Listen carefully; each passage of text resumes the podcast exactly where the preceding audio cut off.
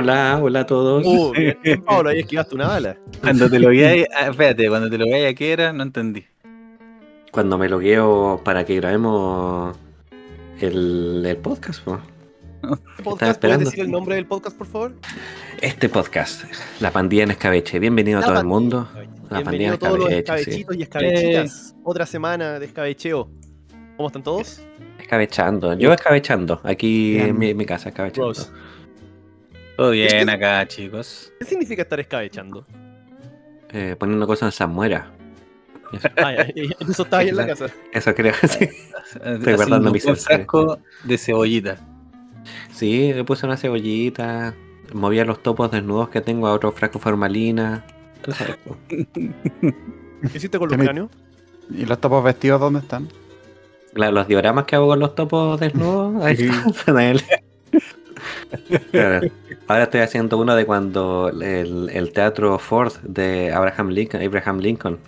Eh, James Booth está atrás como un topo y está el Lincoln adelante con el top hat y todo. Y está apuntando a otra parte porque como los topos son ciegos. Claro. y esto debajo de la tierra. sí. Eso, eso, ¿y ustedes han hecho dioramas de topos muertos? Últimamente no. Ah, ya. De flojo nomás. ¿Eh? Has cesado un poco. Yo lo estado intentando con topos vivos, pero es más difícil. No es imposible, pero dije, No es no, imposible, pero de- depende del compromiso de los topos. No, pero to- eh, ¿hay probado con esos topos que tienen como dedos en la nariz? ¿Hay cachado esos locos como...? Oh, sí, el Ay, topo de nariz de estrella. estrella. Sí, qué rico. O sea, ese topo te imaginas, to- tocarle uno de esos... Cuando haga mi diorama de Cthulhu, ahí lo voy a usar. No. Tenía de relief.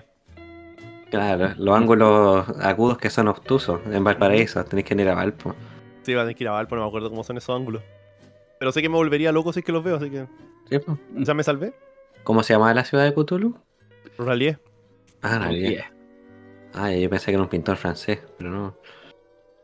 ¿Y tú, Daniel, con qué mamíferos terrestres has hecho dioramas? Eh, mm, con humanos. Ah, bien, Bien. bien. Es más Es fácil. camino de más fácil un fondar. Sí, Sí. humanos mapuche.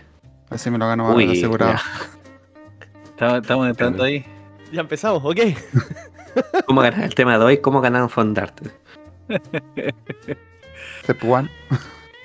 Oye, escuché una teoría conspirativa interesante, weón. Por favor. ¿El hombre no llegó nunca a la luna?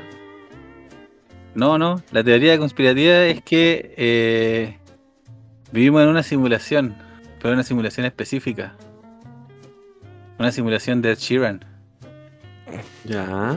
¿Por qué? Porque, No te estaba pescando mucho, pero dijiste simulación de Ed Sheeran y- porque es que, caché que el tipo, el tipo que lo plantea dice que si tú pensáis en Ed Sheeran, Mm. él es, él es irlandés, ¿no? O sea, por su pelo me puedo imaginar que Puede sí. ser. Sí. Ya, bueno, la cosa es que... también. Sí, bueno, es de por allá. Pero la cosa es que decían, piensa en este tipo, que es como super nerd, para nada atractivo, Ya. que se dedica a rapear usando una guitarra de palo y lupeándola. O sea, no hay forma de que eso no sea una simulación de Ed Sheeran, weón. Está probando hasta cuánto puede el umbral de la credulidad. Está diciendo ya. ¿Cuánto más aguantan? ¿Sí? Encontraba a Yugimoto.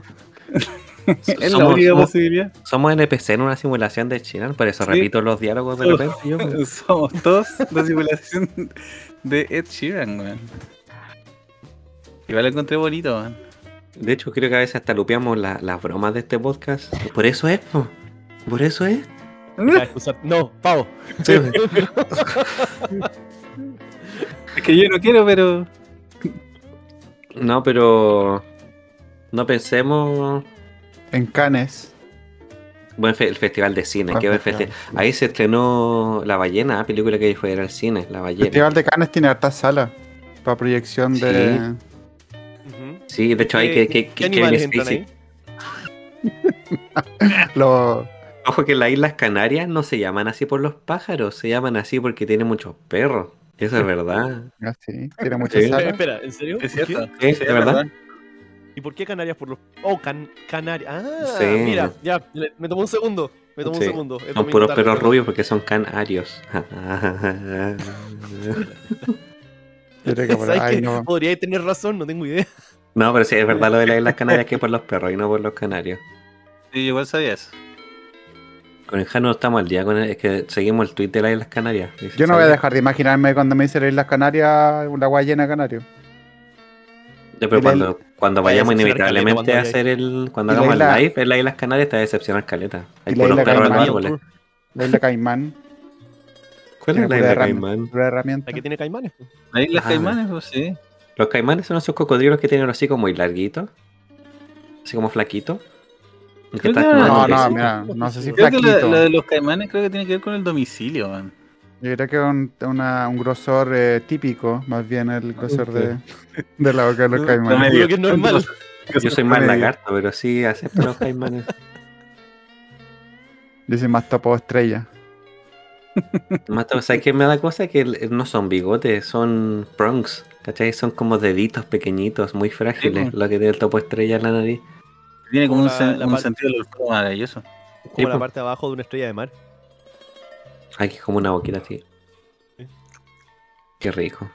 Ya. Qué rico los temas. Yo me acuerdo que en Chile, en Valparaíso, una vez dijeron, oye, hay muchas estrellas de mar, ¿sabéis qué vamos a hacer? Vamos a cortarle todas las patitas y las vamos a devolver a tirar al mar. Eso es de verdad. Estáis weando, ¿cierto? No, eso pasa de verdad. Y así pero- nació la isla Canarias. Ya, But why, no? Yo pensé que era un mito urbano, pero después lo vi y sí, existe. exi- pasó eso. Está en el Museo de la Memoria. Sí, en la memoria de la estrella. Y te reciben por estrellas de mar y dices, bienvenido, mano. Yo estaba puro- tranquilo en el espacio. Puros humanos con cara de estrella. Claro. Para el hombre que lo tiene todo. Ojo con eso, ¿eh? para el hombre que lo tiene. Es un capítulo de. Es el, el- la única. El, el único adaptación que Alan Moore considera respetable y que de hecho le gustó. El capítulo de la Isla de Justicia Ilimitada que se llama Para el hombre que lo tiene todo. Ok, ¿Qué su- trata el cuando- capítulo? ¿Quién es Alan Moore? Que viene. Es la Liga de la. Justicia. Que Dos preguntas que. Ya, voy a tomar una en serio. el capítulo se trata de que llega Wonder Woman y Batman en el jet invisible que siempre he pensado que se ven ver súper estúpidos así sentados en el aire manejando. Y que llegan con un regalo para Superman, porque está de cumpleaños. Y cuando llegan, está con Starro en la cara. Así como. el- es el malo de Suicide Squad, que es la estrellita. Sí, entonces Suicide Squad. Ya. Y la cuestión es que cuando llegan Mogul, que es como un malo así como bien musculoso, eh, amarillo, que tiene orejitas como de pescado, dice como, ah, Superman ahora está bajo mi, mi poder. Y se supone que eh, lo que hace esa estrella es que te muestras todo lo que tú queráis. Por ejemplo, Superman soñó de que no se destruyó Krypton y él estaba viviendo allá. Entonces pues se dio cuenta que bla bla. Bueno, la cuestión es que cuando termina ese capítulo, después salió una entrevista muchos años después que Alan Moore dijo como sí, eso me gusta. Ese capítulo de ahí me gustó. No le gustó tres. ¿Mm? ¿Y qué le traía la, la Mujer Maravilla? ¿Regala así como unos chocolates? No, era como una, era como una después. planta. Era como una planta, si no me equivoco, y Batman le traía plata, creo, un cheque, algo así. Batman ni lo intentó, po, weón. Es que no me acuerdo de verdad a una donación a su nombre, pero era un sobre, era un sobre con algo, no me acuerdo qué era. Y en los cómics después Batman adopta a esta estrellita que se llama Jarrow, porque lo tenía en, un, en una jarra. Y es como su, y cree que es su papá. Y se disfraza, eh, la estrellita chiquitita se disfraza de Batman y tal. Chistoso eso. Eso me dio risa. Dice Dad, Bad Dad. Y dice, yo voy contigo y se disfraza de Robin, pero es una estrellita de mar chiquitita. Eso. No se me tanto el idioma. Ahí estoy viendo las imágenes. ¿Lo estáis viendo? ¿El Yaro? ¿Estáis viendo al Sí. Yaro? ¿Viste que es? Es como el hijo Bonita. Yo Sí, también lo empecé a One in buscar. that, es que- y le dice, y Batman le dice, no me digas papá. Se ha marcado Batman, man. Eh, Pero es cool, porque él puede viajar del espacio, puede aterrizar del, del- Pero, bueno, del- de la luna a la Tierra sin morirse. No. La misma imagen. Bueno, pero ya perdí el gancho del tema que iba a hacer hoy día porque tenía una Segway súper buena con el Ale, pero se me fue, lo dejé ir y dije, ya bueno, agarro el próximo. po. Dice De aquí va a 15 minutos más. Pero 15 minutos más unidad simple. Se te perdió en la ventana de Cherán, ahí era la oportunidad. Por fin van a hablar de Sheran naturalmente, estos celos orgánicos. Mira, lo que pasa, le- vamos a hacer un tren de pensamiento desde lo que me llevó a este tema, desde, el- del- desde su humilde inicio hasta ahora. Y quiero que se preparen igual porque... Espera que apareció la esposa de uno de los locutores de acá. Como un fantasma. Sí, está como blinking in and out of existence. Ahí está, ahí está, ahí está. Suena horrible. Sí, bueno, estaba, es que está vibrando a otra, a- a- ¿La bueno, frecuencia? Sí. otra frecuencia, así como, alto. como el flash, como flash. Ahora, la cosa es que el año pasado salió un cómic de Al Ewing que se llama Immortal Hulk. Que es como que toman el concepto de Hulk, de- del superhéroe verdecito, em, que dice que efectivamente Hulk es inmortal. ¿Cachai? Entonces, bueno, por, por eso se llama así el título. Pero no va tanto como por la destrucción que hace Hulk, ni, ni el daño colateral, ni el. ni el. ¿cómo se llama? Ni la pugna entre Hulk y Bruce Banner. Sino que la, Ewing presenta la dicotomía de Hulk y el problema de argumental de Hulk en otro, desde otra arista. De que como Hulk es esencialmente inmortal, y va a vivir hasta que se termine el universo, porque ya han salido cómics que sale como Hulk con Immortal Man, que son como los únicos dos que ya han- que son eh, oficialmente inmortales, de cómo, cómo que se nos presente una criatura inmortal ante nosotros. Pero voy a poner pausa ¿eh? para que vuelva el, después de editar esto. Ah, ya. Es que no está. Ahí. Immortal Man es el que salió en She-Hulk. Sí, el que se tira a la ventana. Ese. Igual que Ah. penca ser simplemente una subsección del otro héroe. Immortal Man. ¿Y Sí. Wolverine no llega hasta el final? Sí, pero de otra forma. En- en- en- Ya, espérate. Ah, no, te, está- te estábamos esperando, así que pusimos una pausa. Si el Ah, Vertut se regenera. Sí, volvemos. Ya, lo que pasa es que, claro, Hulk es eh, efectivamente inmortal. Y lo que Ewing nos presenta en el cómic es como. em, lo terrible que es saber que lo que alguna vez fue un humano llega a un punto de- tan de Dios, tan sobrehumano, pero más allá de los superpoderes, sino tan sobrenatural, de que haya un ser vivo con el que tú convives que va a vivir para siempre que tiene algo que muchas personas han deseado y quizás al final no se ha concretado de buena manera porque la inmortalidad es como un deseo efímero, porque tú yo creo que inmediatamente te das cuenta que ser inmortal no es lo que... O sea, vivir para siempre no es... Suena como no- una pésima idea. eh, Exacto, suena, suena como una pésima idea ver morir a todos tus seres amados, vivir tanto sufrimiento, bla, bla. La cosa es que esto me llevó a otra... a todos los cómics de Immortal Hulk empiezan con una cita de alguien famoso de un personaje. Y la primera cita es de Carl Jung, el psicólogo que le gusta al Daniel. Pensé que iba a decir Cardi B. De, es, es de Carl, Wet pussy. que dice guap, guap, guap, guap. There's some hoes in this house. La primera cita es de Carl Jung. Y la cita dice algo, algo como ningún hombre que lo piense o que no lo piense es tan bueno como él desea hacerlo. O como él cree serlo. ¿Cachai? Entonces ahí te da como otra capa más de, la emoción. Te da de que Hulk y Bruce Banner, aunque estén como eh, de acuerdo con lo que van a hacer, te sigue dando miedo de que cualquier persona tenga esa clase de poder. Poder destructivo de mortalidad. ¿cachai? Y después leyendo entrevistas con Al Ewing, eh, empecé a indagar más lo que lo inspiró en hacer este cómic de Mortal Hulk. Y una de las cosas, porque el, el cómic es como de body horror, al punto de que, por ejemplo, hay un tomo donde Hulk se, se come a otro humano. ¿cachai? A Hulk lo parten como de pedacitos, lo ponen en jarra, y después las jarras todas se juntan, se revientan y empiezan a juntarse con, el- con este humano que lo había capturado al, al medio. po, ¿cachai? Entonces se forma Hulk alrededor de otro humano y lo termina consumiendo. ¿cachai? Entonces, ese es como, como el body horror que está presentando. Bueno, entonces, Ewing dijo que una de, la- de una de las inspiraciones que tuvo para, para empezar con el body horror de Hulk eh, fue un libro que afortunadamente leí y es gratis. Está en PDF en internet, lo van a encontrar al tiro. Que se llama Todos los Mañanas. ¿Alguna vez lo han leído ustedes? Yo no, leo. No, no. no sé. Yo tampoco le hice, es que lo vi tenía muchos dibujos, entonces dije, Ah. "Mm, ese-". Se hizo, y empecé a investigar un poco más. Y, O sea, lo leí, pero para este capítulo investigué los datos duros del libro, porque al final no, no investigué más allá. Se llama Todos los mañanas y tiene un subtítulo que es como Una mirada de especies y fortunas del hombre. Así se llama. ¿Y de qué se trata el libro? Se escribió en 2006 por una persona que. Voy a, voy a decir mal el nombre, ¿eh? porque lo intenté muchas veces antes del podcast. Setvet Mahmet Kosemen. Ese es el nombre, ese es el nombre de la persona que lo escribió. ¿Ya? eh, ¿Podéis pegar el nombre en el chat o deletrearlo? ¿A buscarlo? E C-E-V-D-E-T O digamos el autor. E M-E-H-M-E-T K-O-S-E-M-E-N. Tiene un alias, por si acaso, mucho más corto, pero no la casa no- Bueno, la cosa es que él escribió este libro que fue un libro de culto por mucho tiempo. ¿Y de qué se trata este libro? ¿Cuál es la premisa de este libro? Se está destruyendo el planeta Tierra por, la extrapolación que tenemos nosotros y mandan a gente a Marte.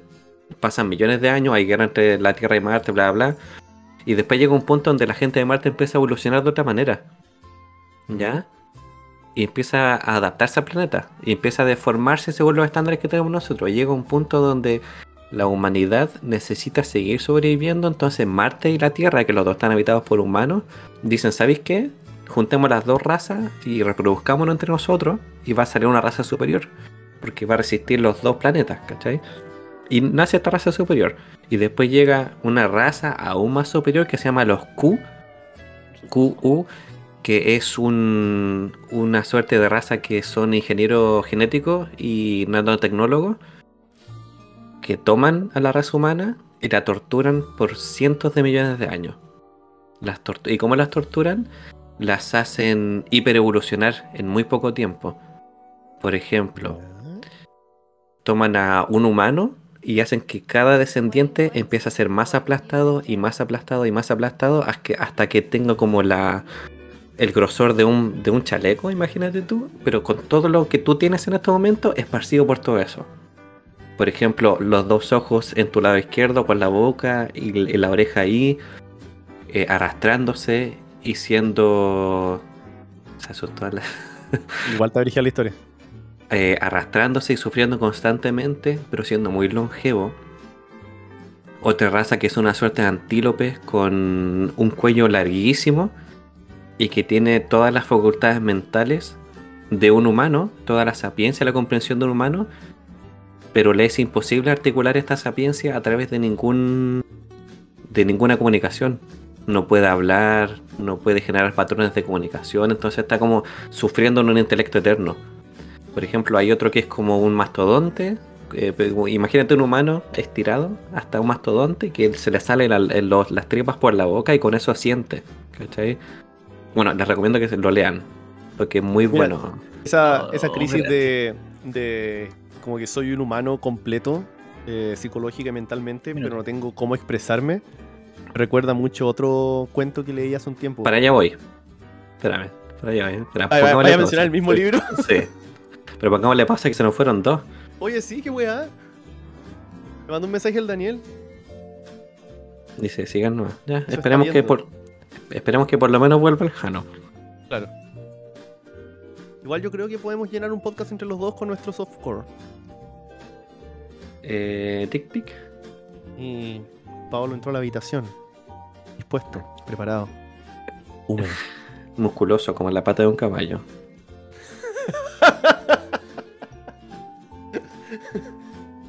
Carnoso, como los pies de un camello. Loco.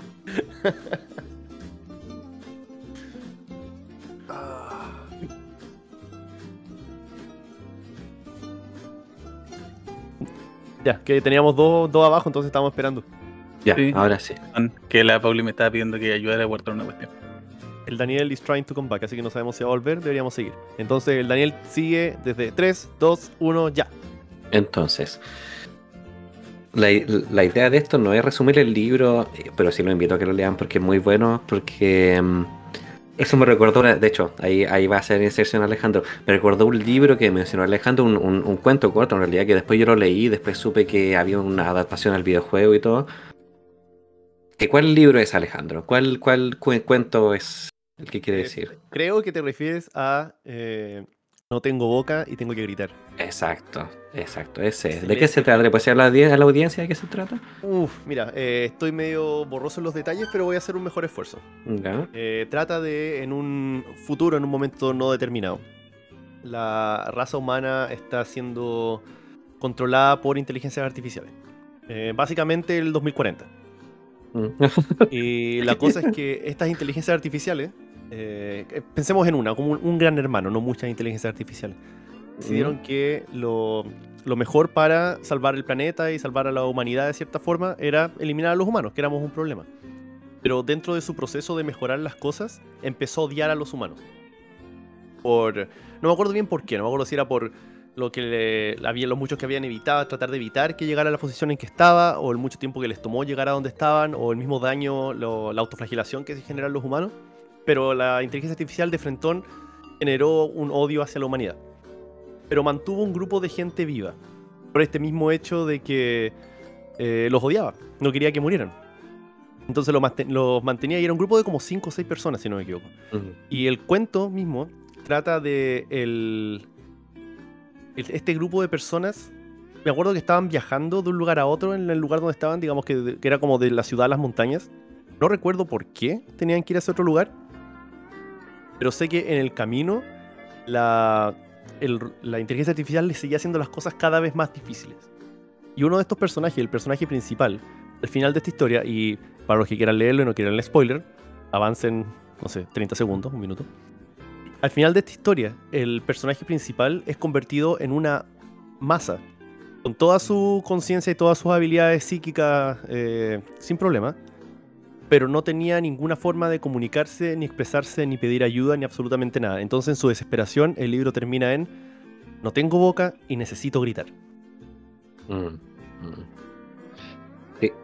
Ese Eso debe, ser- como- debe estar como al 80% de los detalles del libro. En realidad, no me acuerdo mucho de, de la aquí y allá. Ah, lo único que se te fue es que la- era una inteligencia artificial que era como una inteligencia artificial que era militar, que estaba como en un Ujú. rango militar y como que se, se sentía como muy impotente en el sentido de que su rango era como dentro de la base militar no y eso hizo que odiara a la humanidad. Pero todo Ah, lo eso demás- era, vale. sí. Pero sí, pues, también empecé a recordar otros libros que también llamaban a esto, a este horror que va más allá de lo que tú puedes controlar. pues. Por ejemplo, El fin de la inocencia de Arthur. Clarke, La llamada de Cthulhu, como ya lo habíamos Ujú. dicho. Como horror existencial. Exacto, existencial. Eh, por ejemplo, artistas como H.R. Geiger, el de Suiza, que el- por si no lo conocen, el que hizo los diseños de los Xenomorphs de Aliens. Hay un Entre H.R. otras Geiger de otro lado. De- Es que dijiste ¿no? de Suiza como para que pudiéramos diferenciar. Claro, no, no confundir con el chileno. Claro. Y, o por ejemplo, Héctor Geiger.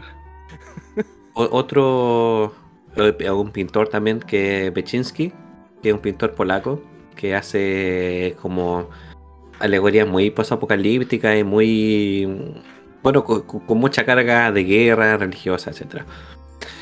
Entonces, yo quería saber, oye, asumiendo que va a volver el Daniel, asumiendo que va a volver, eh, ¿qué cosa o qué cosas creen ustedes que, que miedos extrínsecos, no, no, no desde uno, no, por ejemplo, no inseguridades, no ansiedad, nada, qué miedos de afuera creen que son los que nos están atacando ahora o que nos atacaron cuando eran pequeños o cuando éramos adolescentes, cuando somos ¿sabes más grandes? Interesante que preguntaste eso, porque eh, te lo comentaba la Nati esta semana. Eh, creo que también se lo comenté a alguien más. Creo que esta última semana, o quizás he estado haciendo como build-up desde el último mes, quizás, es primera vez que siento una amenaza existencial a mi fuente de trabajo. Ah, Algo pero que ya totalmente fuera de mi control y que siento Le- que inevitablemente me va a ser obsoleto. ¿Le, ¿Le cuenta a la audiencia por qué es eso, Alejandro? Por supuesto, por supuesto. Yo soy ingeniero de software. ¿Mm? Y Arquitecto. creo que. Arquitecto de software ahora, sí, gracias. y. Bueno, no sé cuán informados estarán eh, nuestros, nuestros oyentes de los avances en inteligencia artificial, pero existe esta herramienta que se llama ChatGPT. Y todos están muy sorprendidos por la naturalidad con que responde, eh, la facilidad que tiene para encontrar información, etc. Y, y es bien interesante porque ha demostrado su habilidad para construir software de una muy alta calidad en muy poco tiempo. Resolver problemas considerablemente complejos. Entonces, dado que muchas veces, a pesar, y esto yo sé que le va a picar el culo a mucha gente, pero desarrollar software muchas veces es saber qué copiar y no se trata mucho de ser creativo. La inteligencia artificial en general fallan en pensamiento creativo. Porque no son intrínsecamente creativas, como saben juntar muchas piezas y ver los patrones entre esas piezas. Pero generar cosas nuevas les cuesta un poco más. Ya. El software es saber qué cosas pegar dónde, básicamente. Muchas de las cosas ya están resueltas. Y todo lo que nosotros hacemos es repetir las herramientas nuevas. ¿ya? A distintas escalas, a distintas velocidades, con distintos nombres. Pero muchas veces los problemas que resolvemos son. Mira, las empresas que están haciendo cosas nuevas en software son poquísimas. La mayoría están haciendo un puto sitio web que se ha hecho un millón de veces. No ya. tiene nada de interesante. Eh, pero hay tantos sitios web que construir y tantas formas de hacerlo que mu- muchas veces pensamos, ah, el software va a dar trabajo por un montón de tiempo. Pero ahora llega esto que elimina, en mi opinión, un porcentaje altísimo de ese trabajo. Es súper rápido. Entonces yo creo que eh, la creación de software no va a desaparecer. Pero va a desaparecer la forma actual de crear software. Y las habilidades que yo he desarrollado en mi trabajo y con las que me entrenaron en la universidad, etc., están, son todas la forma antigua de hacer software. Así que siento que mis habilidades están siendo amenazadas por esta fuerza externa. Yo creo que inevitablemente me va a dejar sin trabajo. Y sabéis que honestamente no me enoja. No es como que, no, pero es que son mi- mis, mis cosas que yo escribí, lo que sea. No, bueno, tenéis que aceptar que el futuro viene y tenéis que salte el camino nomás. ¿Y adaptarte quizás? Claro, adaptarte, eso es lo que estaba pensando. Ahora tengo que, me siento, siento que es una herramienta totalmente nueva, que es algo que me cuesta incluso entender, que no sé bien cómo usarlo porque estoy tan acostumbrado a usar mis herramientas de antes, Ya. Pero constantemente ahora tengo este sen- esta sensación en la parte de atrás de mi cerebro, ya que constantemente me está diciendo, oye, te está quedando atrás, tenés que hacer algo. Ya sea aprender a usar herramientas nuevas para seguir haciendo lo que estáis haciendo, o aprender a hacer otra cosa totalmente distinta, ¿ya? que también quizás podemos monetizar. Pero es un pensamiento bastante horrible saber que una parte que te que significa tanto de ti como persona está siendo amenazada. Amenazada por algo imparable. Ah, sí, totalmente. Sí, yo, no, yo creo que ya no hay vuelta atrás. Ahora, sí creo que está un poquito overhyped y pasa harto con tecnologías nuevas, Ya. pero, pero no creo que volvamos a un tiempo de que no había inteligencia artificial haciendo estas cosas. Lo hace demasiado bien. Mm. Mm. ¿Y tú, Jano? ¿Qué, mi- qué miedo extrínseco tiene? Creo que analicemos los miedos desde afuera. Miedo- A mí me da miedo la llorona cuando era chico, por ejemplo. Y estaba afuera. Estaba afuera buscando a los hijos, pues. No, y era Ujú. acuático. Está en su espalda. Un plot está- Estaba en el patio. A mí el miedo extrínseco se relaciona un poco con lo que plantean eh, en cierta medida ustedes. Eh, pensaba en la inmortalidad de partida. Yo, yo creo que la- la- el hecho de que una persona se vuelva inmortal le quita su calidad de persona. ¿sí? Porque para definir filosóficamente una persona hablamos de, una- de un individuo con valores, ¿cachai? Yo creo que la, humanidad, ¿cachai? Se destaca por eso. Somos humanos porque tenemos estos valores, ¿cachai? Y, y tenemos eh, cierta emotividad que, que reluce en ciertas circunstancias determinadas, ¿cachai?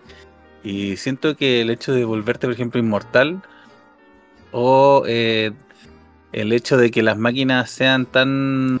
eh, que, o sea, que dependamos tanto de las, de las máquinas hoy por hoy, nos vuelve, se vuelve de, de poco obsoleta a la humanidad, el concepto de ser humano, ¿cachai? No, Y- no solo como las pegas como las del Ale, por ejemplo. Eh, no, claro. po. Por ejemplo, no sé, eh, yo constantemente pienso en todas las cosas que tú puedes hacer sin la necesidad de tener contacto humano. Como los hikikomori en Japón. Claro. Eso, Igual eso pues, sí, porque tú puedes vivir así, pues porque puedes pedir la comida, pedir que el líder te, o sea, que un supermercado sin denominarte te mande las cosas a la casa, llamar a un técnico, puede ser un montón de cosas. Claro. Y, y que estamos así como a, a la vuelta de la página, o sea, a la vuelta de la, de la, de la, de la esquina, ¿cachai? De que, de que no necesitís gente, pues, ¿cachai? Podéis conversar con una inteligencia artificial, podéis tener una conversación coherente con una inteligencia artificial. Oye, si piensa que hay, hay servicios hace mucho tiempo, yo me acuerdo que mi episodio favorito de Black Mirror es Be Right Back, donde te, te ofrecen un servicio de, de, de familiares o, o gente que llama Mm. difunta para que haya un robot o un androide, ¿cachai? En fin. Y yo no sabía que casi paralelamente Facebook tenía un servicio, no de Facebook, pero tenía un servicio en donde agarraban los patrones de cualquier persona y podían fingir que eran esas personas después de difunta. Veían los, manerismos, los mensajes que mandaban, la frecuencia que lo mandaban, hacía como un... No era inteligencia artificial, habían personas encargadas de hacer eso, pero estudiaban tus conversaciones que tuviste con esa persona, ¿cachai? Y qué miedo, así como estar de repente una persona muerta te diga, no sé, hola Jano, ¿cómo estás? Y dice, ¿te acordáis? Hablamos de eso, es como te trae una porción de, de como de solaz, de como tranquilidad, pero después decís como que inhumano. Es que esa es la cuestión, po, ¿cachai? O sea, el, el hecho de que estáis aceptando en el fondo la. la ese, ese sucedáneo, ¿cachai? Es ¿Y como hacerse una michelada con sucedáneo. No, no digamos esas ridículas. Eso sí da miedo. por favor. Me dio cosa, ese es mi medio, mi medio existencial. Pero claro, es sucedáneo, pero ¿qué pasa si es que eventualmente, yo creo que vamos a llegar inevitablemente en que el sucedáneo es igual o incluso, no, ni siquiera quiero decir mejor, porque mejor sería distinto. Es idéntico, ya es exactamente el Jano con el que estoy hablando. Reacciona Wow. igual, aprende igual, etcétera. Porque en este momento la parte nosotros generalmente decimos como pucha, que extraño, pero es que la muerte igual es una parte de la vida y hay que manejarla y es natural tener Claro. que pasar por esas emociones, vivir el duelo, etcétera. Pero ¿qué pasa si eso es simplemente una reacción porque no sabíamos cómo, cómo evitar la muerte? Y ahora tenemos una herramienta para evitarla de cierta forma. Eso, ¿qué, qué hacemos con todo ese bagaje que tenemos de herramientas de, oye, pero es que la muerte es parte de la vida? ¿Es realmente parte de la vida si es que tenemos una forma de, como de esquivarla un poco? Mm. O sea, la hemos estado estirando lo más posible últimamente. Imagínate, pagar impuestos por siempre. Qué rico. Andar en el metro una hora para llegar a la pega. Por ¿Y tú, Daniel, qué, qué miedo extrínseco, no necesariamente existencial, te abruma? Lo estamos el pasando miedo. bien hoy día. El miedo. La araña. Con la araña Brígido. Pero la araña Ah. cósmica. Ahora bien que como se metía en una cueva y tenía el techo lleno de araña. Oh, qué horrible ese video, si me lo mandaste. Y que la llegaba a escupir. que la llegaba a escupir. Y vi, como me metí a ver más videos del bueno, a ver si es que tenía más guas con araña y era como que solamente en otros canales, en, o sea, en otros videos, el weón solamente se mete a cueva y dice como, "Ah, hay muchas arañas, pero no las veí. En esta weá las veía y era como un- una piedra moviéndose, weón.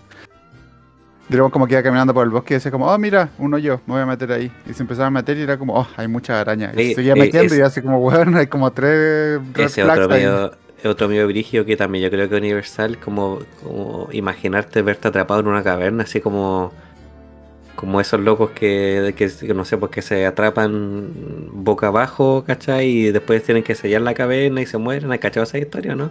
El que, se- el que murió boca abajo en una cueva Sí, no pues, pudieron sacar el cuerpo. y tuvieron que sellarla. ¡Ay, qué miedo! ¡Qué miedo Oh. morir! eh. Oye, no sé si han visto un video que se. O sea, no sé si está, se estaba haciendo viral hace poco. eh, pero es una, una mina en alguna parte de África. eh, una mina, no sé si ilegal o con muy bajos estándares de seguridad. eh, se ve un hoyo en una pared nomás. Y tierra, que, tierra suelta que está empezando a caer como tapando ese hoyo. Y de repente sale un tipo, sale como saltando del agujero de la pared. Sale. Hay otros tipos que están como tratando de mantener el hoyo abierto y empiezan salen como 5 o 6 personas de dentro de la caverna mientras la tierra cae y lo está cerrando activamente. Ya, ¿y cómo...? ¿Es que estaban haciendo los ¿Estaban minando? Está minando, minas de, con muy bajos estándares de calidad, no sé si legales o no. Oh, qué Pero es, brillo. es brigio porque se ven como 6 personas a punto de quedar eh, enterradas, pues y estoy seguro que esos, esos 33 no se iban a hacer, eh, no iban a empezar a salir en la tele después. No iban a hacer una película con la bandera. Cierto, una película. ¿No la he visto? ¿Alguien la vio? No. Yo vi una No. reseña, yo vi una reseña. Le decían empanada with pino meat, pino meat, empanadas. eso. ¿En Porque la, la película era en inglés completo, pero el noticiero, por ejemplo, era en español y era como hecho por un, un notici- un noticiero de verdad, así como el TVN, con reporteros de verdad. Pero mira, por ejemplo, yo me acuerdo que, hablando del miedo, recuerdo que una vez eh, mi hermanito me mostró un video, que hace tiempo que no me daba miedo, ha- hace tiempo que un video interno me da miedo, pero era como así como en Irak o Irán, así esos países que si eres mujer te matan así inmediatamente. Ajá. Había como un, un grupo de personas que estaban en un jeep y en el desierto y de repente llegan a un lado y como con una lámpara alumbran y hay como una anciana Ah, como en harapos, ¿sí? Como con, con el pelo encima de la cara y está quieta, ¿cachai? Cuando estos locos empiezan a hablar, como que la empieza a caminar así como erráticamente hacia ellos. Y el video, no bueno, puede haber sido fake, puede haber sido un montón de cosas, pero lo encontré tan evocador, lo encontré como tan que si, si me pasara a mí, eh, me paralizaría, que me dio miedo, de verdad, sea, como hace, y hace caleta que no me da miedo una... No, no, no había habido un creador de contenido que pudiera como engineer, así como, como crear, como juntar un video de tal forma que me llegara miedo. ¿Cachai? Y yo consumo spooky content así de repente, pero no entiendo por qué eso hizo, o sea, ¿qué, qué, fibra primal tocó en mí que hizo que me diera miedo? que va como a otra cultura y está como, como actuado o interpretado por otras culturas, como que te da miedo porque no conocí la reacción de esa cultura, porque generalmente aquí en Chile como que si ve una agua que te da miedo es como conchetumare y corrís para otra parte nomás, pues. ¿Qué te daría miedo acá en Chile, por ejemplo, ver si te volviera a las 3 de la mañana un carrete? Ver un diputado de la UDI en... Clásico, clásico. Eh, no, yo creo que me daría miedo por cierto. Es como muy viejo para que eso te dé miedo. que aparecieran así como tres hueones siguiéndome cuando yo sin haber visto atrás aparecen de repente tres hueones y que se están acercando y como que full vienen conmigo hacia, hacia mí. Ah, ya como esto es como más terrenal, como que el miedo de que te hagan daño. Sí. Pero como vivo en Santiago es difícil que haya un fantasma en la mitad de la calle, ¿cachai? Como que siempre va a haber alguien más en el lugar, así como un guante rapi, un... Pero te metería. te meterías, por ejemplo, al cementerio central, así de noche solo. Siendo ¿Solo? que tú, tú eres súper racional. Otra vez me dijiste: si no veo un fantasma en una probeta, no Sí. existe, me dijiste. Sí o no. Eh, yo creo que sí. O sea, me metería una probeta. Sí, cabría ahí. lo que digo ahora es sí, ¿cachai? No sé si en el momento me arrepentiría full de lo que dije, pero. sí, a mí me gustaría. Me gustaría porque en realidad como que yo creo en esa web, pero no me ha pasado nada nunca, entonces. Eso lo que pasa es que uno es valiente hasta que está en la situación, porque por ejemplo si ahora me dijera "Yo, vamos a explorar una mansión o un, un psiquiátrico abandonado, ¿cachai? Y que estoy seguro que no va a aparecer ningún loco, así como ningún humano de carne y hueso a atacarme, sí, igual me daría miedo llegar allá, ¿cachai? Diciendo que yo soy súper escéptico, pero hay, hay algo, hay algo como algo que te está tirando, algo más, quizás más allá de la explicación. Pueden ser un montón de cosas que puedes racionalizar con química, con, con memoria genética, con lo que sea, pero hay que hay como un espíritu. Eso, Hay eso. algo, hay algo en tu cerebro de reptil que se gatilla.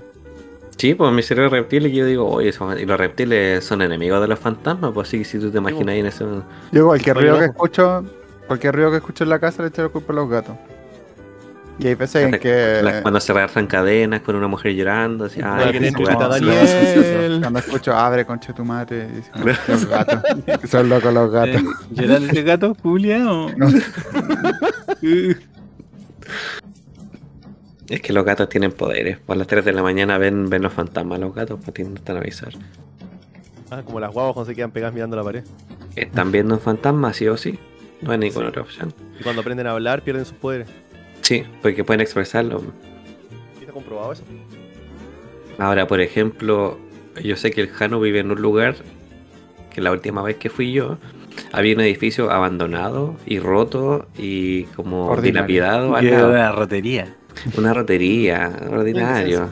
Era un setting para la película Transporting. Pero la cuestión es que yo decía, ya pues tú, estando ahí, igual debe haber como, como un misticismo, como un- una llamada como morbosa. Yo igual de repente me pararía a verlo en la noche. Así Mira, como, yo- a ver qué pasa. Chufa pink. Contacto visual. Sí, desafiante. Su Burbeck, Furbex. Di- diciendo, no te temo. Claro. ¿Ves lo que estoy haciendo? No te tengo miedo. Y lo, y lo ves lanzarte caga y no llega. Así, oh, sí, frustración. Tengo el poder. Mira, para ser bien honesto, generalmente cuando llego lo miro. Mm, ¿Se llama? Onda- ¿Se llama el vacío? Sí. It haunts me. No, no, eh, es que, bueno, más contexto. Ese edificio es una una toma. ¿Ya? Ajá. Para, para los que no están familiarizados con el concepto, una toma es cuando tú ocupas un lugar eh, sin la autorización de los propietarios. Y Mira, me dio miedo. Yo soy terrateniente, entonces me, me dio miedo la. Mis co- con mis cosas no. No, no, con, con mis cosas, con mis cosas no. Eh, bueno, tú ocupas un lugar Con K. y sí. Ocupas un lugar y ocurre que mm, ¿cómo se llama? Eh, este edificio que está acá al lado se lo tomaron unos Fantasma. no, unos, unos fantasmas que, que pedían moneda acá afuera. Ah, ya llega chuele. Hacen malabario, ¿no? Sí, eh, sí. Me decía, eh, una monedita para el espíritu. Ah, ¿Puedes está bien. Para fantasmas? Tiene una polera sin manga muy, muy holgada y unos shorts apretados. Eh, ¿Cómo están los cosas. cordones No, de esos zapatos? Claro, no, no, pero, eh, o sea, igual hab- habían cosas como, como muy peculiares en ese lugar, porque, por ejemplo, eh, era una toma, ¿cachai? Pero después se, supo que había una mafia que arrendaba piezas a, a personas en la toma. ¿Cachai? Es, el, es el- la mentalidad de tiburón, po, weón, es el empresario. El La gente mindset. pobre porque quiere. La gente no trabaja porque les dan bonos. Esa es la cuestión. Hay que dejar de dar bonos. Todos deberíamos arrendar una toma. Ah, por supuesto. Para vender una toma que es media extorsión. Maldito bastardo. No, mí, bueno, no, puede ser- no se puede ser más miserable. Es que Imagínate, claro, como día- extorsionar gente, gente en situación de calle. Un día que salgáis de tu casa, yo me meto a tu casa, me la tomo y después te la riendo de vuelta. Claro. Te, te, te bailó sabroso, papá. No, hay- no hay vergüenza en perder con el mejor, hijo. Claro. Pero, Yo la última vez que sentí un miedo brígido fue cuando mandé un mensaje de texto y pensé que se lo había mandado a otra persona. Pero que se me ve intrínseco, porque la embarraste todo. Claro, Pero es como, es estar haciendo un creep por Instagram y por error le hiciste doble clic a la foto. Bueno, y la otra vez con- Oh. comprobamos con un amigo Que la notificación llega. que llega la notificación aunque la canceles. Yo pensaba que se desaparecía, pero no, se queda. Pero tú crees Ya, que pero- estas personas dicen, ya, se está fapeando, ya que lato. Claro, nos está mirando otra vez. Desafiante. Jay Ano. Sí, y, y- y lo más cuático es que tú miráis para el lado, ¿cachai? Y todavía quedan, por ejemplo, eh, las cosas de estas personas, ¿cachai? Play 5. Claro, Eh. la verdad. Pero es cuático porque es un edificio que le falta un costado, po. entonces es como una, una disección del edificio. Po. Si te fijas, como que se ven los pisos, se ven como. Es como si tomarais una, una maqueta y le sacarais toda una muralla. Y podéis ver los- que vivían hormigas ahí. Claro, porque este- esto es para hormigas, tiene que ser por lo menos el doble de grande. No está la reina aquí. Yo soy la reina. Eh, bueno, y eso, pues, ¿cachai? El- es, es cuático porque tú miráis el edificio y tiene cosas así como... hay botellas, ¿cachai? No sé por qué hay muchas botellas de plástico amontonadas hacia la pared que da mi edificio, ¿cachai? Hay ropa colgada que lleva ya más de un año colgando, pues, Ya está ¿cachai? seca, yo creo. Hay que sacarla. La señora ahí. Ya está, está seca, ya está, charqui, Ya se le fue el olor a su magao y ya está lista para sí, ponerse. po. Y esa botella Eh. que era la moneda de cambio de ahí, pues, del, del loco que cobraba. Decía, ya, ¿cuántas monedas, cuánta botella de plástico me trajiste para pagar? Gran Battle Punk. claro. Es un tipo que no entendió Fallout. No, weón, confía, si, si- te juro, weón, comercial Sí. con moneda, con una, la- era una weá de botella, no sé qué era. jefe, boté todas las tapas. Aquí está la botella. así, En su religión, en su religión todos somos no retornables, excepto que el Jesús de esa religión que es retornable. Son todos los demás de vidrio. Todos los demás son. No, los de ¿Sabéis vidrio son retornables. No, ¿Sabéis que sí, me da a mí-. ¿Sabéis que me da mucho, mucho miedo cuando yo era chico, pero así un, un pavor eh, enorme? En la injusticia. No, me da miedo la, las figuras eclesiásticas. Así como la Virgen María o Como Jesús. la que te miraba en la casa del Franco. Oh, qué terrible, man. O sea, es que yo te juro, yo pasaba por una mitad de noche y me daba miedo porque imagínate una, una mujer de, de vestida de negro, con una cara pálida, sin expresión, Oh, mirando. igual, no, pásate el dato. Ah, Goth, goth ge- girlfriend. me describiste a Merlina, weón. Bailando la canción de Lady Gaga. No, pero eh, te juro, yo si tuve pesadillas alguna vez, fue con eso que me, no sé, pues me imaginaba que abría porque mi ventana daba al patio, ¿cachai? Entonces, una vez, yo una Ya. vez yendo hacia, hacia la casa de una amiga que vivía cerca, como al final de la calle. Madrid, y, y como que generalmente ella se queda hasta tarde despierta, entonces de repente me dice así como, eh, Dani, ven a jugar y wey. mm, Y así como ya. Le ponía mis zapatillas deportivas y partía para allá. Y a la noche todo el camino era súper piola. En ese tiempo era súper piola el camino para allá, ¿cachai? Como que pasaban un par de autos, estaba todo oscuro, unos faroles que alumbraban. Y en una parte que estaba como tan tupida de árboles que, que se formaban formas muy raras, pues, pero yo nunca tuve miedo. Pero en un- una vez se formó una forma que era como una virgen mirando hacia el cielo así. Y era como una, una mezcla de formación raras de entre cortezas y luces y sombras que se formaba con el faro de ese, en esa época en la noche y fue como concha tu madre y yo como que como que no quería pasar como vergüenza entonces como que seguí caminando. Y era hueón porque no había nadie alrededor eran como las 2, 3 de la mañana que y yo así como ya no voy a pasar Había gente vergüenza en la ventana diciendo, mira, le va a dar miedo, la apuesta está ridícula. Tenían así como una lista así como check se le dio miedo Le voy a dar 5 estrellas a este video cuando usamos YouTube en sus principios. 5 estrellas. y seguí caminando directo nomás y como cada vez que me iba acercando más y más se iba transformando más en, en figuras y sombras de corteza de árbol pero bueno hasta que llegué al lado le dije como ah, pa, le pegué un palo al árbol y Mm. "Bueno, Y la bueno pegó de así". vuelta. Dijo, oh, me pegaste. Y se puso a llorar sangre Ah, Ah, llora, pues llora. desahógate dio pena. Es ¿Tiene que es, eso ¿Tiene es, pena? por- es que uno es racional y valiente hasta que hasta que se enfrenta, pues, como, como dijo una vez el Alejandro, fight or flight. O sea, si yo viera un ente sobrenatural ahora, yo me acuerdo que hace estaba durmiendo con mi hijo hacía algunos meses.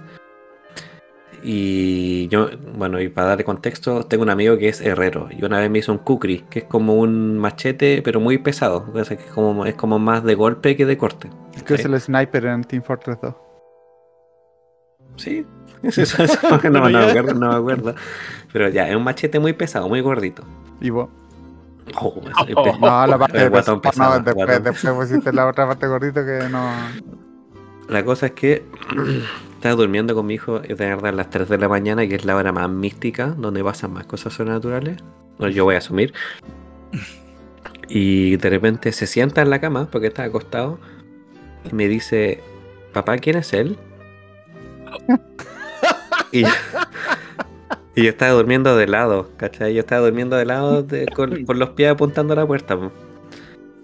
Y yo sin abrir los ojos, porque o por, por el miedo, el pavor que tenía en ese momento, y le dije, ¿quién mi amor? Y me dijo, la persona que está en la puerta.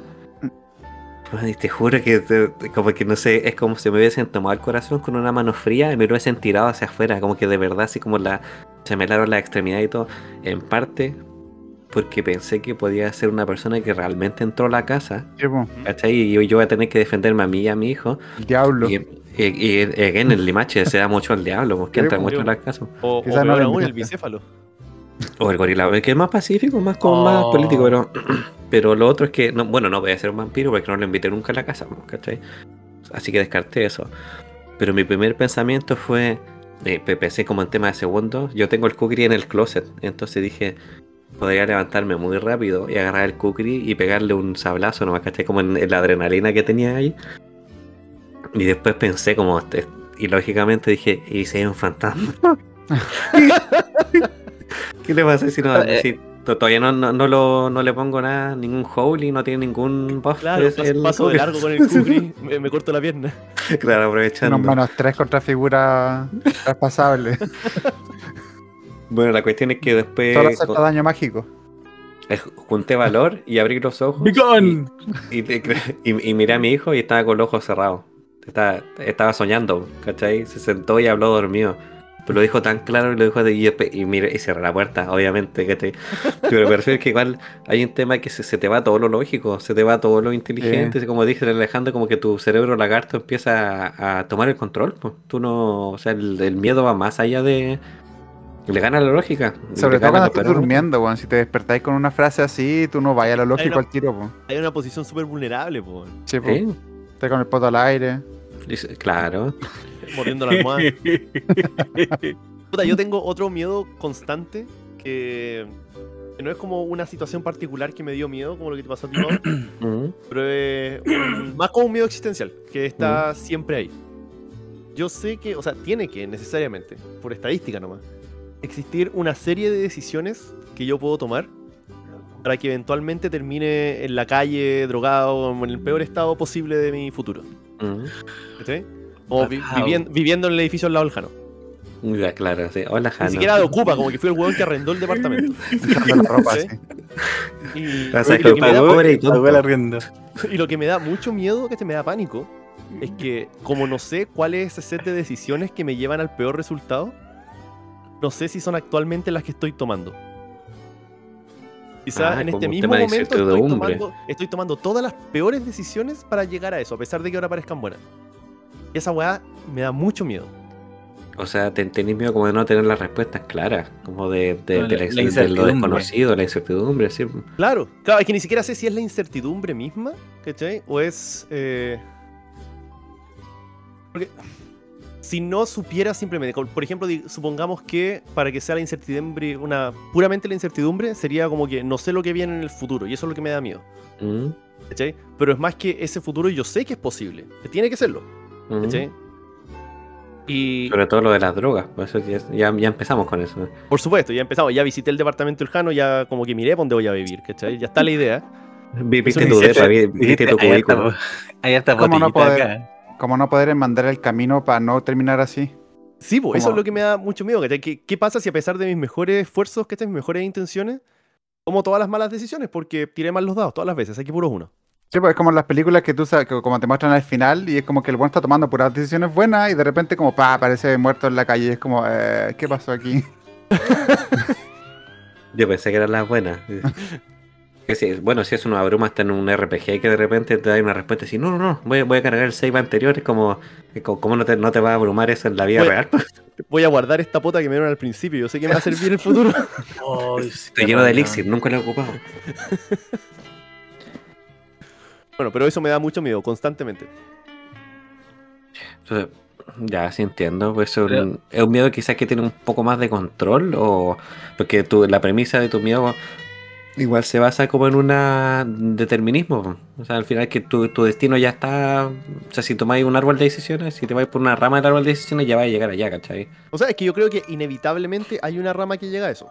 ¿cachai? Por Es que más por estadística. No es como una wea peor puntual, sino que esa rama es una ramificación de muchos finales malos, ¿cachai? Y que uno que va a ser el más malo de todos, que ese seguramente... Pero si tomáis otra mala decisión o una buena decisión para salirte del final más malo, va a llegar a otro final malo igual. Podría ser aún peor. Claro, Va a sacar el final malo, pero quizás no tan malo. de los perritos con ovni. Claro, que al final todo, todo New Jersey está dominado por un perrito en una sala de control. Sí. No suena tan malo. Yo creo que, yo creo que esa, esa cuestión, ese miedo que plantea Ale, igual es como peculiar porque, por ejemplo, ¿qué piensan ustedes de la persona que compró una pizza como con Bitcoin para demostrar para qué servían las Bitcoin? 10.000 que el Bitcoin weón- a. Sí, pues weón, 10.000 Bitcoin. ¿Vos cacháis la cantidad de plata que tendría ese chuche su madre si ese día no hubiese decidido enseñarle a la gente que quieran los Bitcoin, weón? ¿De verdad esa historia? Esa Sí. fue la primera cosa del mundo real que se compró con Bitcoin. Una pizza. Una pizza. No. Sí. Esa persona, porque la compraron a 10.000, esa persona la tendría 270 millones de dólares. Es como, es como, ¿cómo se llama? Ah, creo que no, no me acuerdo si era Mark Wahlberg o Matt Damon, que le ofrecieron el papel de Jack Sully de la película favorita del Daniel, de Avatar. Y Ay, sí. en, en lugar de sueldo le ofrecieron como, no sé, un 10% de las ganancias totales de la película. Y lo que dijo, no, ¿qué, qué le va a ir bien a esta No le va a ir película? bien esta wea. ¿Qué? ¿Pocahontas de nuevo? No. Y Hizo lo contrario de, de Obi-Wan Kenobi. ¿Por qué? Porque el Obi-Wan original, ¿Mm? no sé si aceptó menos sueldo, pero en su contrato eh, se aseguró que le dieran eh, paga por las royalties de la película. Entonces Ah, se aseguró él y a toda su descendencia por no sé cuántas generaciones. Ah, eso es lo que, lo que hizo George Lucas con... Que me acuerdo que el loco dijo... Con los eh, juguetes. eh, Claro, con los juguetes dijo, ¿sabes qué? No me di tanta plata por las películas, dijo, pero quiero ser dueño de los royalties de los juguetes de aquí a perpetuidad. Y dijeron, ya, ¿qué, qué tantos juguetes de Star Wars se van a vender? oh, el loco. Claro, pero eso, eso igual me daría miedo. ¿no? Mm, Sí, no. Pero, A la aceite hirviendo también le tengo miedo. a la ya, o sea, tú no cocinas unas buenas papas fritas. No, si las cocino, pero con miedo. Pero tú tenés freidora de aire, pues ahí voy Sí, pues no, pero cocino carne, ponte tú en el, en el sartén o huevo y me saltan, y me da como rabia porque es como puta la weá, pero, pero me imagino que si una gotita te hace pico, como con mucha gotita, hacen de doler más que la chucha, weón. A mí últimamente, últimamente me ha estado dando miedo los perros. A mí me han mordido tres veces en mi vida los perros y ya como que no, no quiero más. Y siento que los perros como que cachan. Porque como que paso al lado y si los miro... Es o que te notan, te te vienen la mirada. ¿Qué pasa viejita? ¿Qué pasa viejita? La boca te deciste, cacha, ahí viene el beta. Ahí viene el beta, cacha, mira. El beta No, no mira, no mira los ojos y no mira en la calle. No, si este bueno es beta. Ojito claro, este es husky, este es husky. Oye viejita, ¿tienes la hora? Y yo saco el celular y dice, ay, te es pollo, me lo botan al suelo ya hasta que llegaste. Yo me tiro de espalda y digo, no, no, soy beta, soy beta. Ya, eso quería, ya, menos mal. Menos... Mostrándole la guata, así levantándose Claro. la bolera. Ah, ya, eso quería ver, un poco guatita, ya. Uh, ya está bien. Ah, ya. ya, ya. po. Ándate, vaya moviendo la cola, moviendo la cola, te quiero.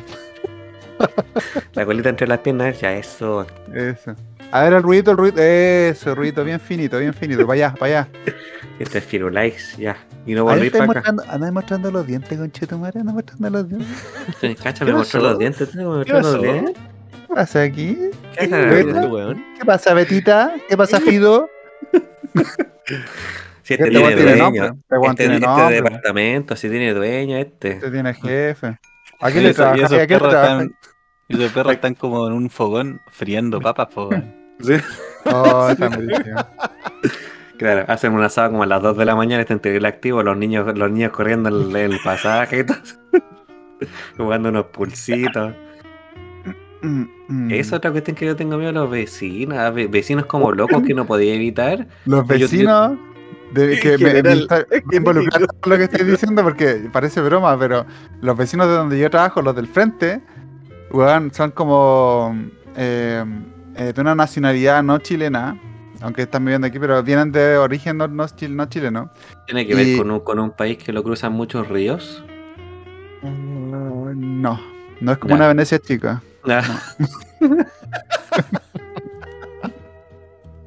Y la verdad es que estos weones eh, eran como que. Yo llego a la pega así como los lunes en la mañana y está ahí como eh, tiradas botellas de chela, como que tienen un pallet como si yo le pusieron un colchón ahí. Y era como ya esto todo calzaba con, con, con las costumbres del lugar y todo.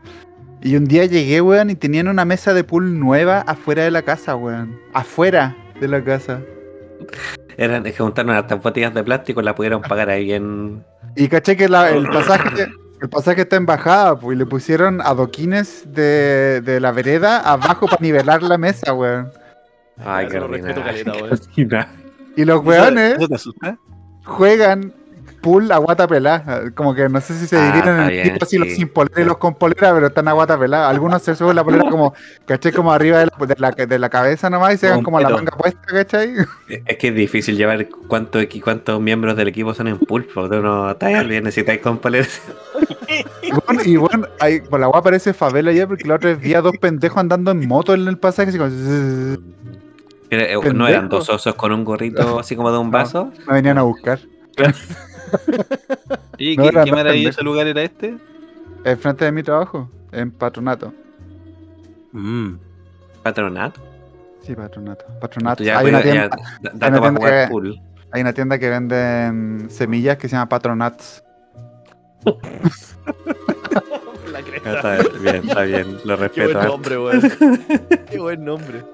Hola, wea, bueno. Oye, que- bueno, en Coyhaique, cerca de la casa de la Nati, podíamos ir a comprar papas fritas a la Papagonia. y en Santiago el Dalai Lomo, ¿te? Dalai también un ¿Te acordáis? El señor de los completos también está ahí. Y el, el- el que inició todo esto, ¿te acordás, Pablo, que estaba cerca de la casa del John? El Harry Complete. Harry pero- No lo intentaron, pero funciona tanto, weón. Sí, pero el, el- bueno, el señor de los completos, lo, el Ayagut lo, lo, lo etiquetó en No una historia, así. No me vas. Algo así como que dijo nice, así como noise. Noise. Bueno, pero hablando de los vecinos, yo una vez llegaron unos carabineros a la casa, una policía local, Ah. y me dijeron, de- ¿Pero me- te o no? Porque ¿qué cosa? ya pasó, ya no, ya no es demandable, porque si va a hablar del caso aquí, no sé si Ah. ¿verdad? No, ya no es demandable, o sea, yo, yo creo que ya no, me, da- me da lo mismo en realidad. A menos que uno de los ocho auditores de, de nuestro podcast se ensañe. Bueno, la cuestión es que yo estaba tranquilo, eh, jardineando con mi hijo, y de repente entra un carabinero, lo dejo pasar, Sí, y yo el- Está ahí haciendo, está ahí regando con el, con el Luis así. pss. La cuestión es que yo cuando vi a Karen me asusté porque pensé que le había pasado a la mamá de mi hijo, ¿cachai? Porque vivo a la vuelta y lo que sea, pensé que había tenido algún accidente. No sé, ese fue el primer rollo que me pasé, ¿cachai? Y, y lo hice pasar y todo y me dijo que mm, la, eh, la vecina me había puesto una denuncia porque según ella yo estaba torturando a su gato. Que yo me había visto pegándole, me había visto como calentar agua en una olla y tirarle el agua hirviendo, ¿cachai? Me había visto tirándole piedra, me había visto un montón de cosas. Tenéis tiempo libre, Paolo. Es que yo- ya, va, ya va a entrar este gato así, Ya, apúrate sí agua, apúrate. Una olla calentando así, ya, en cualquier minuto, a esta hora pasa el. ¿Tenés la piedra listo, hijo? para que vea. La cuestión es que, bueno, yo me sorprendí el- y el gallo me dijo como, ya, tranquilo, o sea, como que me dio a entender de que la, la vieja estaba loca y que esto no va a quedar en nada, pero por la ley cholito tenían que hacer la toma de declaraciones, ¿cachai? Y se fue, pues yo dije que, que miedo el poder, que, bueno, que miedo que también otro miedo que yo creo que todos tenemos, el miedo de la funa, ¿cachai? El miedo de que qué tan frágil es que, bueno, mi hermano que es funable, pues, pero No, dije que no. Qué miedo que, que se te arruine la vida por una declaración falsa de una persona. Como la película que dijo el Jano de un loco que quería ser un héroe. Que se había filmado teniendo sexo, ¿te acordás? Y había como filmado justo Ah, verdad. Eso, veanla. Eh, sí. Sí, eso se, se llama la, pre- la premisa de una serie de, en Star. Ah, ya. Y la premisa que plantea el Pablo es que es un tipo que es el- injustamente acusado por la por la policía, así como por violencia. eh, no sé, no sé cómo será la figura gringa, pero acá es como maltrato de oro a un funcionario público. Y, y la cuestión es que el, el protagonista del, del episodio tiene un video sexual que exonera a esta persona, pero tiene que mostrar su video, tiene que quedar en evidencia. Y está muy bien lograda la premisa. ¿Y muestran el video? Eh, o sea, sí, pero no como tú querís. Ah, ya. Entonces está bien. Es más educativo que gráfico. entonces. Claro. Y de no muy buen gusto. No es como tú querís, tan misionero, no tan perrito. Ah, ya. Tengo que. Posición misionero, luz prendida, fines reproductivos, es la única práctica que yo tengo en la de la habitación. No, pero es que cuántico eso porque muchas veces, claro, yo creo que se va re- refinando o, o depurando por lo menos los miedos que uno va teniendo cuando crece. Porque aún, aunque uno siga en esto es como este bagaje que uno tenía ¿sabes cuando era más chico. Con el tiempo como que uno le deja tener miedo a tantas weas, porque yo le tenía miedo, bueno, de partida le tenía como a Santiago en general, ¿cachai? Como a vivir acá y todo, y después como que Yo tenía miedo a la mesa de pool, me acuerdo. A la gente sin polera jugando, ¿cachai? Pero así como también andar en la, en la noche solo, ¿cachai? Como que también se me quitó ese miedo y antes le tenía así como un pánico y ahora como que puedo caminar súper tranquilo por la calle de noche. Sin polera. Y mi privilegio igual. Yo sé que es Sí, privilegio. privilegio. blanco, pretty privilege. Sí. No sé, el Pretty Y- Privilege ayuda en eso, pa. Ah, está muy lindo, no nos saltemos. no, pero en la. sí, pues, por ejemplo, yo cuando era chico le tenía mucho miedo a los extraterrestres. Me acuerdo cuando era chico me dio mucho miedo el, ese video de una autopsia que era falso, ¿se acuerdan? Oh, Era como blanco y negro. horrible. Y la película- esa noche, weón. La, la película del caso, el Alien Abduction, como el Mm. caso McPherson, también me dio Oh, mucho miedo cuando era chico. La película la vi en tu casa, weón. Sí, en YouTube, como en 25 partes. Sí. Pero a mí cuando yo la vi cuando era chico me dio mucho miedo y ahora yo creo que la vería para reírme. ¿cachai? O sea, se- de verdad los miedos cambian, ahora lo- los, miedos que tenemos ahora son más fomes, pero empezamos Más a reales. Claro, o sea, que somos algo que, era- que me asalten, ¿cachai? O sea, Sí, oh, claro. ese miedo. pues. A mí, a mí me pasa, a mí, a mí me pasa que yo soy súper cobarde para las películas y la Pauli es muy buena para las películas de, de terror o las películas de suspenso. ¿Y qué está la wea? po, weón? Eh, la Pauli estaba viendo esta serie que se llama You. No sé si la cachan. ¿No? Mm. ¿De qué trata? ¿Sí? Ya es como un asesino, sí, un psicópata que Oye, ¿a qué la ningunea al tiro? Que con la, Eh, con la tonalidad ya. la ningunea al tiro. Eh, lo, que pasa es que, lo que pasa es que es como un. Se trata de un tipo que se obsesiona con una tipa. Ah, por lo menos así empieza la Clásico. serie y como que Clásico. va Es de cambiando. mi vida, es de mi vida. Claro, dice que está enamorado. Constantemente le dice que lo. Claro, si fuese al revés. Ya, bueno, ¿y? Y el asunto es que la Pauli siempre me dice, ay, que a ti no te gusta sentarte a ver películas conmigo. Y, y yo de verdad yo como que me estaba haciendo el Para, y dije, viéndola. No, espérate. Y como que me dice eso, y yo dije, ya, sí, de verdad. Ya, si no voy a ser cobarde, voy a ver la serie contigo. Y me senté, weón, te prometo, me senté un minuto a verla. Y. Y no se muestra nada, ¿cachai? Pero se da a entender que el protagonista le. eh, claro, Human, El Yu. eh, el protagonista le está colocando estas amarras plásticas. Así, estas cosas como que le, Mm. que le pasa como. Como los pacos, apretáis. Los pacos en festivales. Ya, le está pasando una amarra plástica a una de sus víctimas en los genitales. Y weón, te juro que hice como el gesto de que lo hacía, escuché el ruidito y el tipo como hizo una mueca de luz y dije, no, no puedo, me paré y me fui. Y te yo, yo, yo, yo, y- Te fuiste cojeando. Yo, weón, te juro, me paré y dije, no, no, no, no, no, no. Ese, pero que- probemos una vez, ¿por qué te vas al tiro? Probémoslo una vez. Vale, La estileto Me- me- la, la Paulina. Me, tomó la, me tomó la mano y tomó una amarra y dijo, espérate. ¿Por qué estás vestida de paca de festival? No digáis que no se lo habéis intentado. ¿Tú? Si, sa- si sabéis que te gusta, weón. Dice, te juro que te hago seis botellas de plástico si me dejáis hacerlo. Y una de vidrio. Una de vidrio. Y, y- y yo miré para el lado y dije, ¿Dijiste está bueno vidrio? el cambio, weón. Está bueno. Me favorece el cambio. Dijiste ya, bueno. Ya, y la Pauli dijo, ¿aceptaste? Ya, y colgó una polera afuera. No, pero mira, terminó- terminó los pero eso, el dolor, el dolor físico o la, o la posibilidad de dolor físico igual como que me da pánico. qué cuático eso. Es que eso es más gutural, pues más esencial. El pobre la mío estar despeinado. Y no sé qué hacer con mi pelo, es como algodón. De verdad. Como algodón, como un, como un grill. ¿Sabes qué me pasó una vez a mí? Que me dio harto miedo y no- fue hace algunos años, no, no, no demasiado.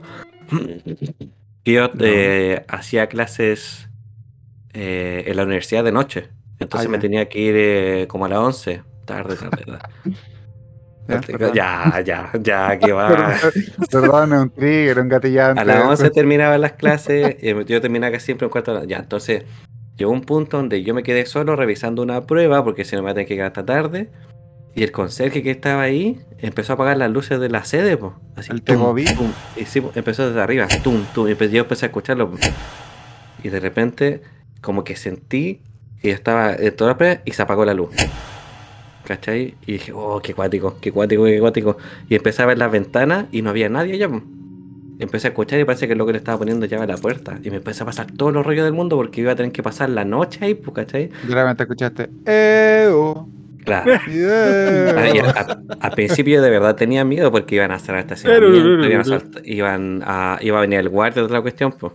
Y de a repente siento pasos hacia, hacia la sala, muy- pero muy, muy lento y como muy seguros, ¿cachai? Y de repente veo que se abre un poco la puerta y un loco empuja a un perro. un loco empuja a un perro por. Yo, sa- yo empecé a dudar. la- Era, era Gabriel Boric. Era Gabriel Boric. Gabriel. Boric. Un saludo a la gente que va a estar el último capítulo que escucha. Nati, le dije que no hiciera más la talla. Bueno, ese- bueno, se cumplió. Te odio, weón. ¿Sabes qué me da- que me da rabia, weón? ¿Sabes que me da rabia? Que siempre hace esta weá y nunca la veo venir, weón. Creo que es primera vez que cuenta la historia de un perro entrando a la sala. Pero eso. Bueno, eso. espe- Ah, espero que la gente que nos está escuchando esté escuchando este episodio de día porque de noche es muy Por eso le tenéis miedo a los perros, po. Sí, pues. Ay, a mí- a mí Está en que la el payo tire, el pavo tire esta talla de nuevo, weón.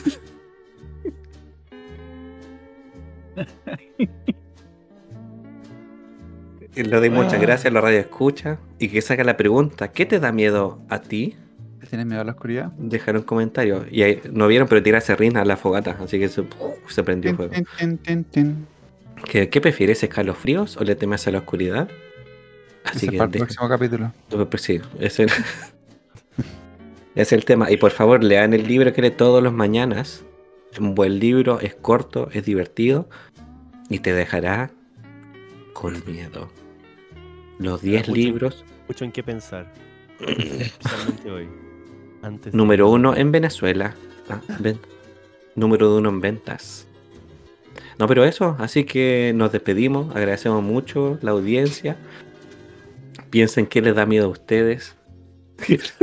Mándenlo el mensaje en el Instagram. A ver si Por compartimos. favor, sus miedos. acá abajo en comentarios. Nosotros lo respondemos acá abajo. Les damos el comentario fijado de YouTube. Ahí pónganlo, ahí tenemos el link para el libro que está en PDF. Ya si lo pueden bajar gratis el libro, por si acaso. Así que muchos besitos, muchas gracias por venir. Y muchas gracias a todos. Estuvo muy bueno el tema. Pablito. Muchas gracias. Gracias, Pavo. Cuídense, no tengan miedo. Ojalá no aparezcan fantasmas hoy día. Chao, chao. Tu.